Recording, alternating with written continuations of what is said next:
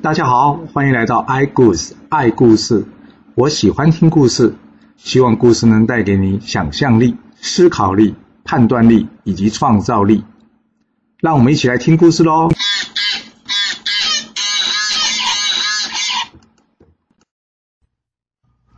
这昆仑山玉虚宫的掌教教主呢，是元始天尊。一天，元始天尊呢，将这姜子牙叫了过来。他问姜子牙。你几岁了？来这边修道多久了？姜子牙想了一下，弟子已经七十二岁了，来这边修道已经有四十年了。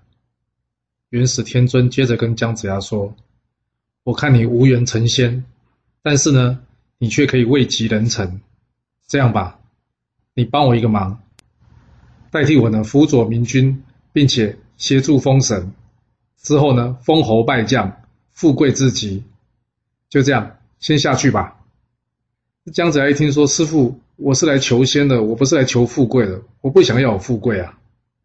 元始天尊说：“你命是如此，不用强求，听我的话，赶紧下山吧。”姜子牙听了元始天尊的命令呢，于是便离开了这昆仑山。一想上山上山的四十年，在这个外头呢，也没有认识的朋友，他要去哪里呢？想着想着啊。年轻的时候，在朝歌有一个结拜兄弟，叫做宋义人，不知道他还是不是活着。要是活着的话，可以去投靠他。于是便往朝歌而去。来到了朝歌呢，很快找到了这个宋义人。这宋义人呢，已经是个非常有钱的商人了。一见到姜子牙，他好开心呐！哎呀，老哥哥，好久没看到你了。你到昆仑山学了什么东西啊？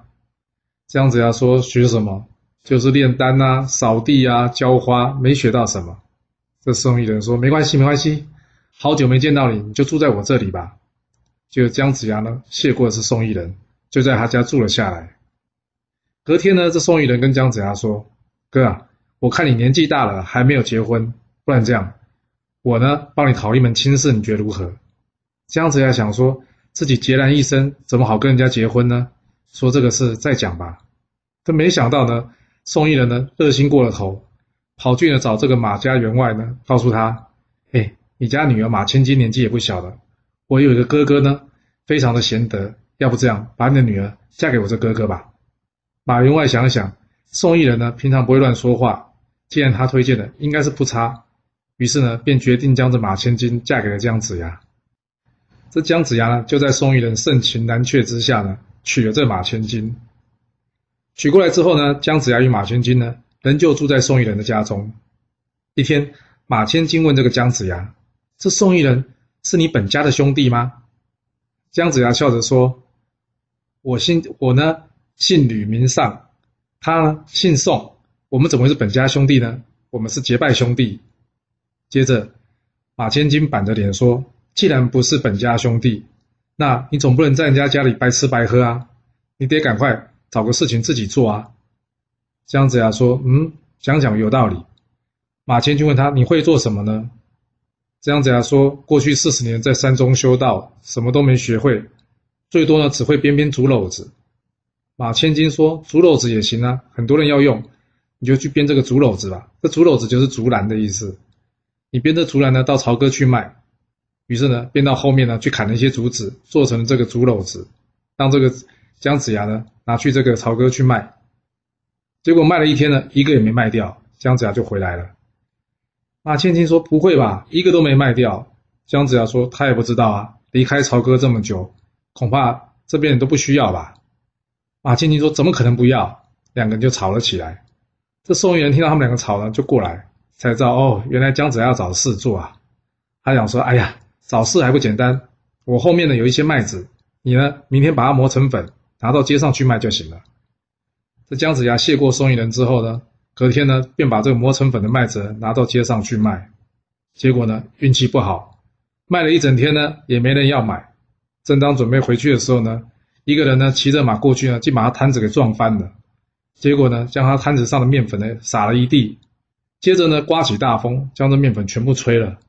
姜子牙一想，哇，全没了。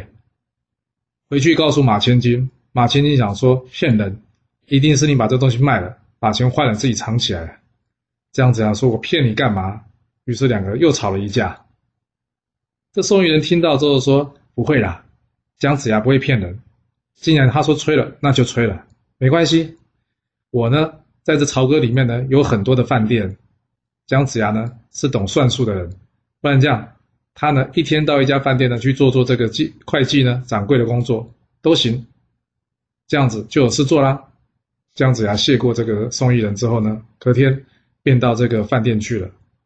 说的也奇怪。”他到了这个饭店呢，不管他去哪一家，他只要一去呢，那一家当天就一定没有生意。结果到了晚上呢，怕这些餐呢会坏掉，于是姜子牙就叫这些人把这些酒啊、菜啊，还有肉啊会坏掉的东西呢分给下面人吃了，回来跟送鱼人道歉。宋玉人说：“哎呀，做生意就是这样嘛，有时候运气就是不好，刚好遇到没人，没事没事。”这马千金一看姜子牙什么都不行哎，倒是宋玉人很帮他。宋元接着跟姜子牙说：“不然这样，明天拿些猪啊、鸡啊去这个朝歌城卖，试试看，一定会有人要买的。”就姜子牙说：“好啊。”隔天呢，他就带这些猪鸡呢去朝歌城卖。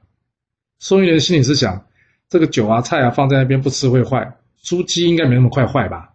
让你慢卖几天，搞不好运气会转好。就姜子牙一走到朝歌城外呢，就被这士兵拦下来了。士兵说：“你不知道这几天在祈福？”不可以贩卖牲口吗？你是知法犯法。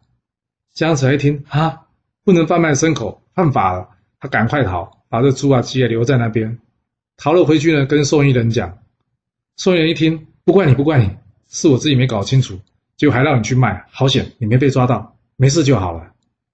姜子牙想说，怎么会这样？做什么就赔什么。送鱼人说，不碍事，不碍事。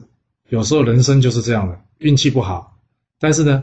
找到自己喜欢的事，努力去做，一定有机会的。没事，这样，我先请你吃顿饭，我们到后面吃顿饭吧。就这样，两个人到他们家里后院呢去吃饭。吃着吃着，姜子牙看着旁边的这个空地呢，跟宋元说：“贤弟啊，你为什么不在这边盖一个房子呢？”宋元说：“你为什么这么说？”姜子牙说：“这个地方的风水非常好，假设你盖了房子啊，你们家会变得非常的富有。”宋元说：“哇，你会看风水啊？”姜子牙说：“我会一点点啊。”这宋玉人接着跟姜子牙说：“其实也有很多人看过，我呢也确实盖过，但就不知道为什么每次盖了，每次他盖不起来。”姜子牙说：“有这种事，你再盖盖看，我来帮你看看。”宋元说：“好啊，那我就请人来盖这房子吧。”于是姜子牙就负责监工。就在这房子将要盖好之际呢。突然间飞沙走石，悬天空呢悬起一阵黑气，出现了五个小鬼，想要把这房子给拆掉。这姜子牙呢仗剑而出呢，制服了这五个小鬼。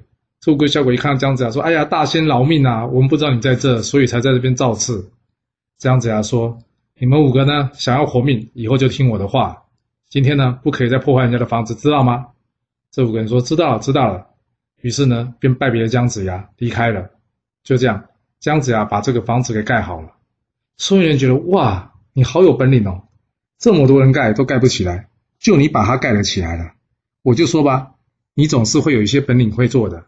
另外问一下姜子牙，既然你会看风水，那你会不会算命啊？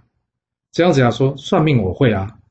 这孙元说：对嘛，就应该找你专长的事啊，不然这样，明天我给你点钱，你到朝歌城呢摆个摊子，去帮人家算命。姜子牙想想。也好，这本来就是我的专长。于是呢，便答应了宋玉人，也谢谢他。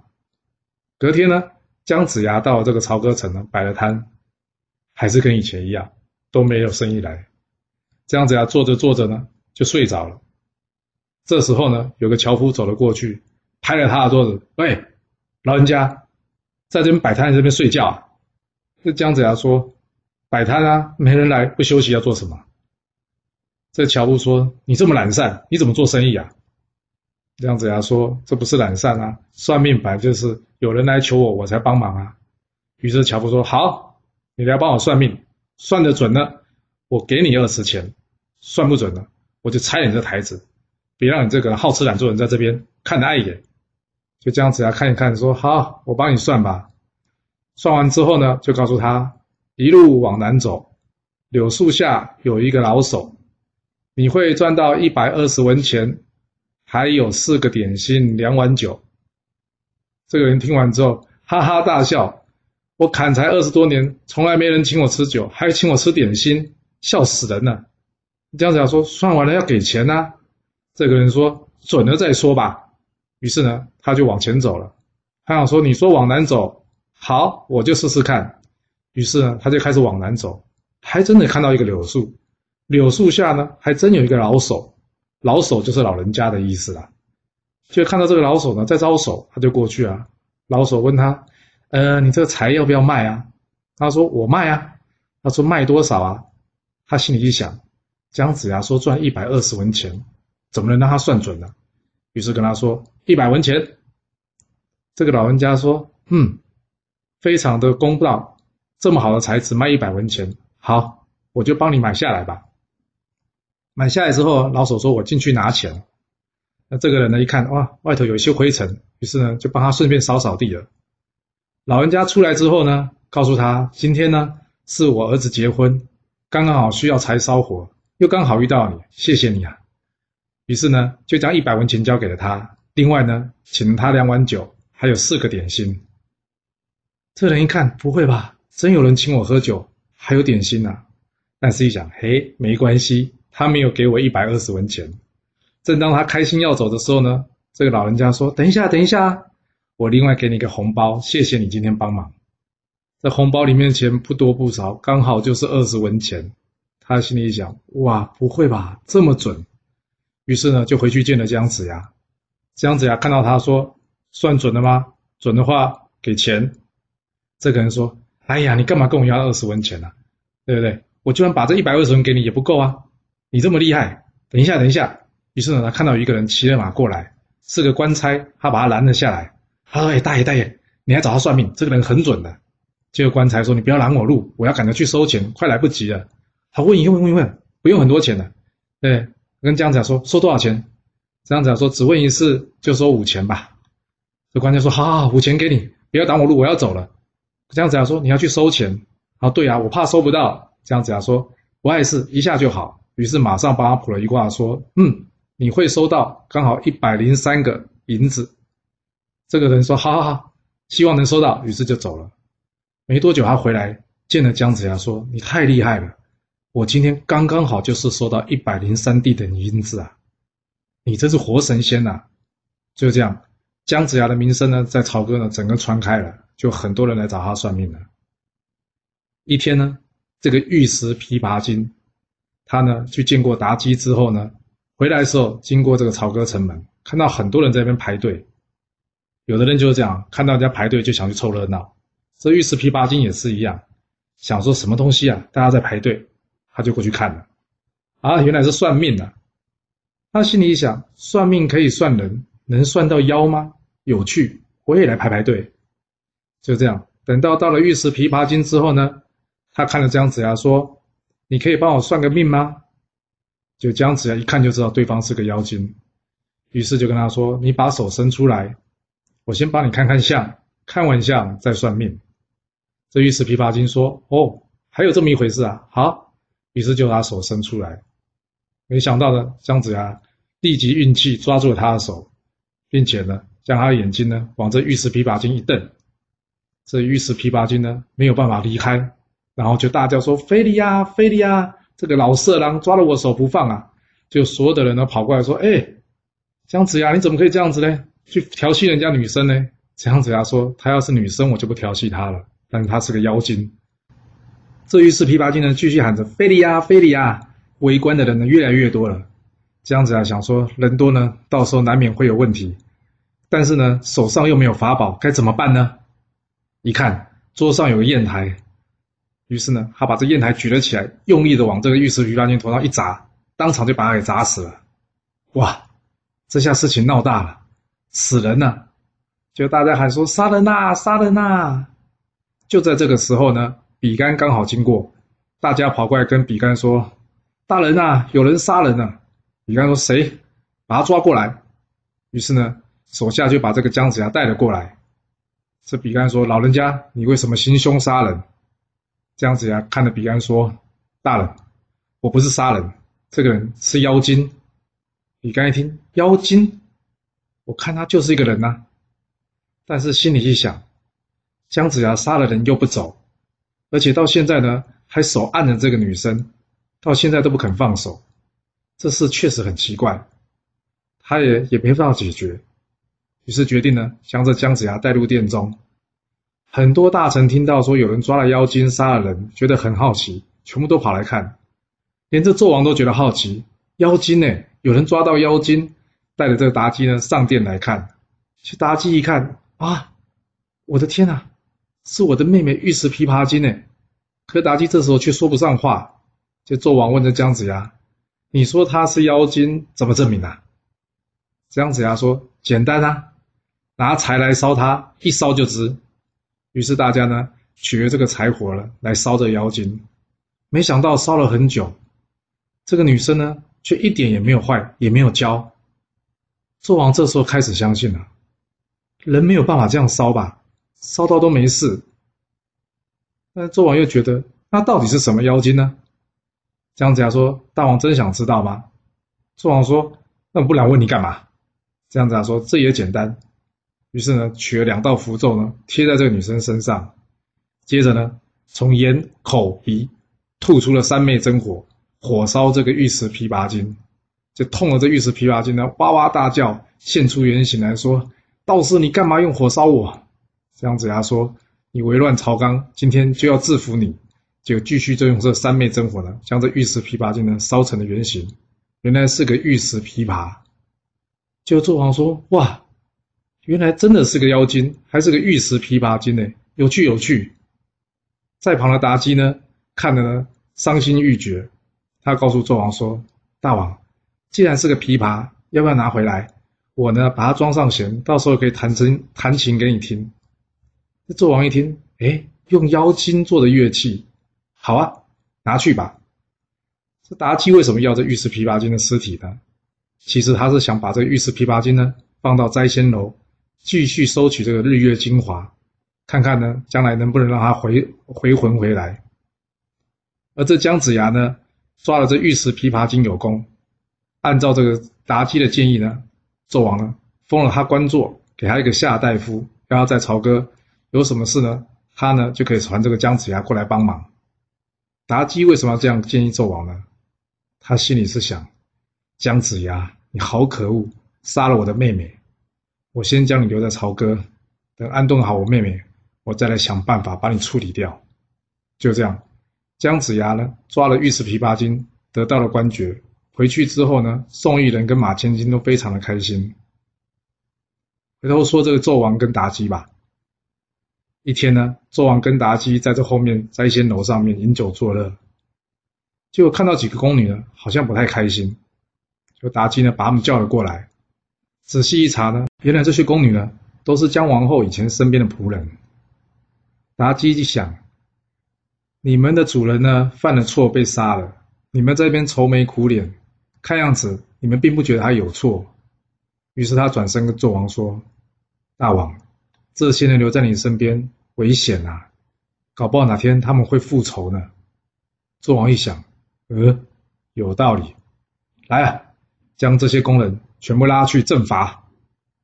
这个时候，妲己告诉纣王：“大王不急，假设只是把他们杀了呢？我看他们也不怕。我还有别的方法可以处理。”纣王说：“还有别的刑罚？”妲己呢，跑到纣王耳边呢，叽里咕噜的跟纣王讲了一些。纣王说：“太妙了，太有趣了，就照你的意思去办吧。”隔没几天呢，一大堆的这些百姓呢，拿着蛇。前来纣王的这个王宫，这大臣焦力看到觉得好怪啊，为什么大家都要拿着蛇进宫呢？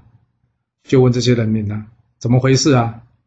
人民说哪里知道啊，大王要我们每人抓几条蛇，哪有这么多蛇？有些蛇还得花钱跟人家买嘞。哎呀，不说了不说了，大王要就只好拿给他了。于是这焦虑呢便进宫去问纣王，大王为什么要抓这么多蛇呢？这纣王开心的跟他说呢，有几个宫女呢。不乖，我呢打算处置他们，并设置一种新的刑罚，叫做菜盆。什么是菜盆呢？就是挖一个大洞，然后呢在里面放了很多蛇，还有什么蝎子这些有毒的东西，然后把人丢下去，去喂蛇喂蝎子，让他痛苦而死。这焦力一听，大王为什么要做这么残忍的刑罚？不可以这样啊！这纣王听了之后，觉得你们这些大臣动不动就要跟我谏言，我呢不设置一些更可怕的刑罚，你们会怕吗？焦力看到纣王这么残忍无道，当场就大骂纣王：“你这样无道滥杀臣子，拒绝谏言，陈汤的天下就会亡在你的手上啊！”纣王一听，哎呦！你好大的胆子，还敢来骂我！于是呢，就决定要把这个焦力给抓起来，丢进这菜盆之中。没想到呢，这个焦力呢，不等纣王来抓，自己呢，从这个摘星楼啊跳了下来，撞地而死。焦力虽然撞地而死了，但纣王的气呢，可没有消啊。他叫众人呢，将这些宫女啊，全部给我推下这个菜盆，另外呢，把焦力的尸体也给我丢下去。在旁的妲己呢，告诉这个纣王。大王，要不这样，我们在这菜盆旁边呢，再挖一个池，里面呢注上酒，我们把它取名叫做酒池。在酒池旁边呢，种上一些树，上面挂上一些肉，把它取名呢叫做肉林。这样呢，我们就可以一面喝酒，一面吃肉，顺便看看处罚这些大臣，这样不是很有趣吗？纣王想想，哎，这个建议倒真的不错。妲己另外跟纣王讲。这些蛇蝎需要人，但什么时候有足够的人给他们吃呢？嗯，这样吧，我们可以叫这些小太监不时的来这边比武，打输的呢就没用，就丢下去给他们吃了吧。纣王想说，哎，这个建议好。你想妲己为什么给这个建议？这是因为妲己自己需要吃人，但是每天晚上出来吃人呢，宫中就会有些传言。那现在呢？有人在那边互相斗，斗了死，丢下去菜盆，这样就有新鲜的人可以吃啦，就解决他的问题了。但纣王这时候已经被他晕的迷得晕头转向了，哪管这么多啊？妲己说什么他就听什么。这纣王的天下还能维持多久呢？一个一个的忠臣，不是被刨落，就是丢菜盆，还有人敢讲话吗？其实，在历史上呢，有另外一说，这焦虑呢是举于言之中，什么意思呢？就是焦虑是靠贩卖这个鱼言致富的，他同时是周文王安排在纣王身边的一个内应。这周武王当初集合天下诸侯在孟津时，大家都说我们可以讨伐纣王了，这周武王却说呢，不行，还没有得到天命。什么是天命？就是他没有得到焦虑的讯息。周武王第二次呢集合诸侯在孟津时。他说：“天命已至，我们可以讨伐纣王了。”换句话说，他已经得到交易的讯息了。就这样，纣王用不到五万之师呢，去攻打纣王七十万大军。这纣王呢，由奴隶所组成的七十万大军的统领呢，不是别人，正是焦力。也就是因为焦力呢阵前倒戈，导致纣王来不及反叛，结果兵败如山倒，最后自焚于露台，死于朝歌。不过，这个是历史。我们讲的呢是《封神榜》，所以在这个地方呢，我们还是先请焦力先去封神台上休息吧。这焦力魂归封神台之后呢，一天，妲己拿着一个工程图给纣王看，纣王一看，哇，好大一个宫殿的工程图啊！这是什么宫殿啊？妲己告诉纣王，这个宫殿呢，我想帮它取名叫做露台，你看很漂亮，对不对？纣王说：“对啊。”你想要盖一个这样的宫殿？妲己说：“是啊。”那要找谁呢？妲己说：“盖这个宫殿可能必须懂这些阴阳五行。前一阵子不是有一个夏大夫姜子牙吗？”纣王说：“对啊，很厉害，抓妖怪那个。”妲己说：“要不这样，找他来监工盖露台吧。”纣王说：“好啊，这样子就传姜子牙进殿，我来问问他吧。”这妲己叫姜子牙盖露台。有这么好的事吗？还是妲己是想要陷害姜子牙呢？我们要等到下次才能告诉你喽。谢谢你来听我说故事，我们下次再见喽。